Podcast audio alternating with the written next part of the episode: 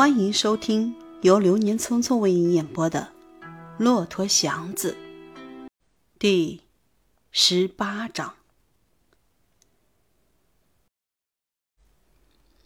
祥子没言语，觉得把话说到了一个段落，虎妞开始往北走，低着点头，既像是欣赏着自己的那篇画，又仿佛给祥子个机会思索思索。这时，风把云吹裂开一块，露出月光。二人已来到街的北头，玉河的水久已冻好，静静的、灰亮的、坦平的、坚固的，托着那进城的城墙。进城内一点声响也没有，那玲珑的角楼、金碧的牌坊、朱丹的城门、景山上的亭阁。都静悄悄的，好似听着一些很难再听到的声音。小风吹过，似一种悲叹，又轻轻的在楼台殿阁之间穿过，像要道出一点历史的消息。虎妞往西走，祥子跟到了金鳌玉东。桥上几乎没了行人，微明的月光冷寂的照着桥左右的两大副冰场。远处亭阁暗淡的带着些黑影，静静的，似冻在湖上。只有顶上的黄瓦闪着点微光，树木微动，月色更显得微茫。白塔却高耸到云间，傻白傻白的把一切都带得冷寂萧索。整个的山海在人工的雕琢中。显出北地的荒寒。到了桥头，两面冰上的冷气使祥子哆嗦了一下，他不愿再走。平日他拉着车过桥，把精神全放在脚下，唯恐出了错，一点儿也顾不得看左右。现在他可以自由的看一眼了，可是他心中觉得这个景色有些可怕。那些灰冷的冰、微动的树影、惨白的高塔，都寂寞的似乎要忽然的狂喊一声，或狂走起来。就是脚下这座大白石桥，也显着异常的空寂，特别的白净，连灯光都显得有点凄凉。他不愿再走，不愿再看，更不愿再陪着他。他真想一下子跳下去，头朝下砸破了冰。沉下去，像个死鱼似的，冻在冰里。明个见。他忽然转身往回走。祥子，就那么办了，二十七件。他朝着祥子宽直的脊背说。说完，他撩了白塔一眼，叹了口气，向西走去。祥子连头也没回。像有鬼跟着似的，几出溜便到了团城。走得太慌，几乎碰在了城墙上，一手扶住了墙，便不由得要哭出来。愣了会儿，桥上叫：“祥子，祥子，这儿来！”祥子，虎妞的声音。他急慢地向桥上挪了两步。虎妞仰着点身，正往下走。嘴张着点儿，我说：“祥子，你这儿来，给你。”他还没挪动几步，他已经到了他身前，给你，你存的三十多块钱，有几毛钱的零，我给你补足了一块。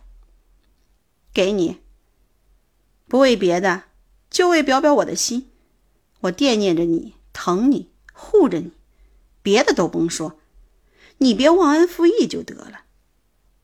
给你，好好拿着，丢了可别赖我。祥子把钱打票接过来，愣了会儿，找不到话说。得，咱们二十七件，不见不散。他笑了笑，便宜是你的，你自己细细的算算了的。他转身往回走，他攥着那沓票子，呆呆的看着他。一直到桥背把他的头遮下去，灰云又把月光掩住，灯更亮了。桥上分外的白，空冷。他转身放开步往回走，疯了似的。走到街门，心中还存着那个惨白冷落的桥影，仿佛只隔了一眨眼的功夫似的。到了屋中。他先数了数那几张票子，数了两三遍，手心的汗把票子攥得发黏，总数不利索。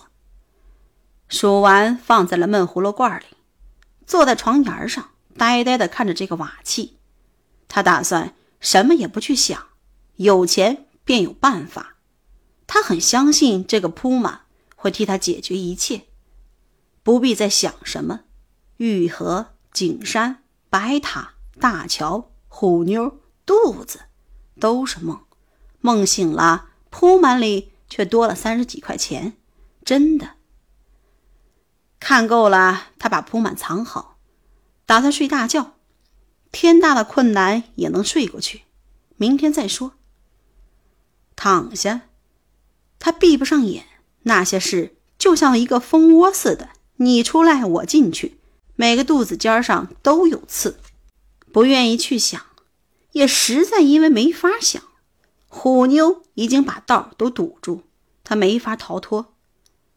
最好是跺脚一走，祥子不能走，就是让他去看守北海的白塔去，他也乐意。就是不能下乡，上别的城市。他想不出比北平再好的地方。他不能走，他愿意死在这儿。既然不想走。别的就不用再费精神去思索了。虎妞说得出来，就行得出来。不依着他的道走，他真会老跟着他闹哄。只要他在北平，他就会找得着他。跟他说的真的，不必打算耍滑。把他着急了，他还会抬出刘四爷来。刘四爷要是买出一两个人，不用往多里说。在哪个僻静的地方，也能要了祥子的命。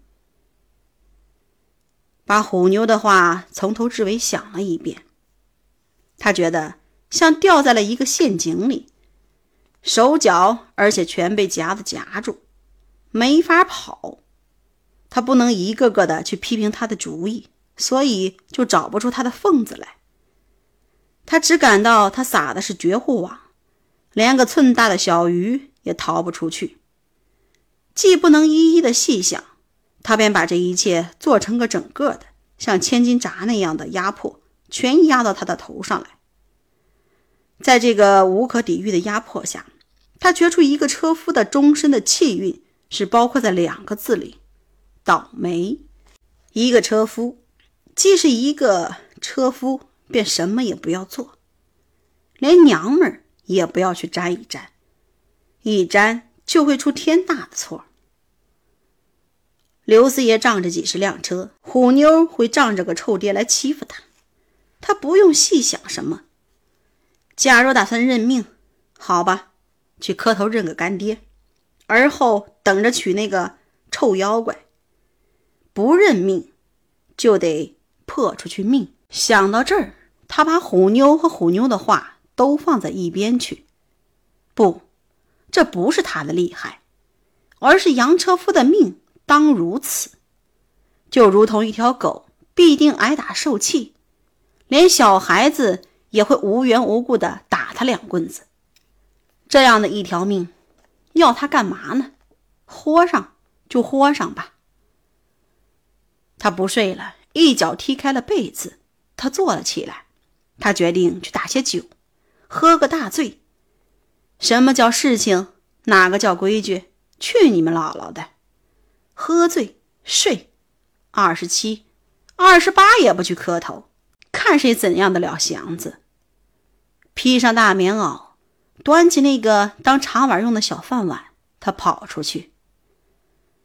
风更大了一些，天上的云已经散开，月很小，散着寒光。祥子刚从热被窝里出来。不住的吸溜气儿，街上简直已经没了行人，路旁还只有一两辆洋车，车夫的手捂在耳朵上，在车旁跺着脚取暖。祥子一气儿跑到南边的小铺，铺中为保存暖气，已经上了门，有个小窗洞收钱递货。祥子要了四两白干，三个大子儿落花生，平端着酒碗不敢跑，像个轿夫似的急走。回到屋中，急忙钻入被窝里，上下牙可打了一针，不愿再坐起来。酒在桌上发着辛辣的味儿，他很不爱闻，就是对那些花生似乎也没心成去动。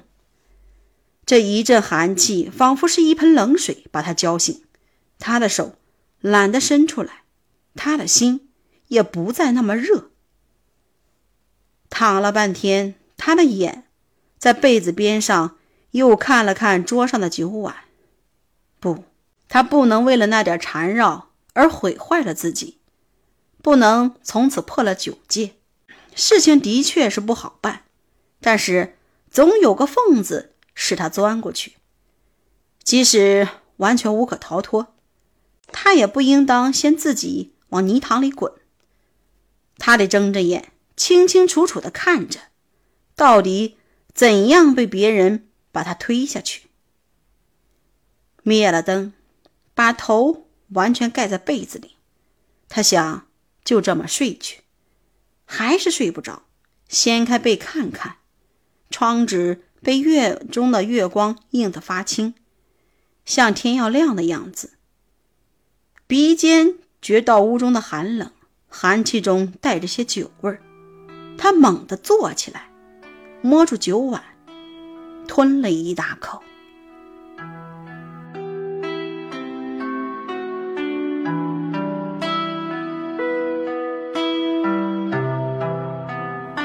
亲爱的听众朋友们，本章播讲完毕，感谢大家的收听。如果大家喜欢《流年匆匆》，记得订阅哟。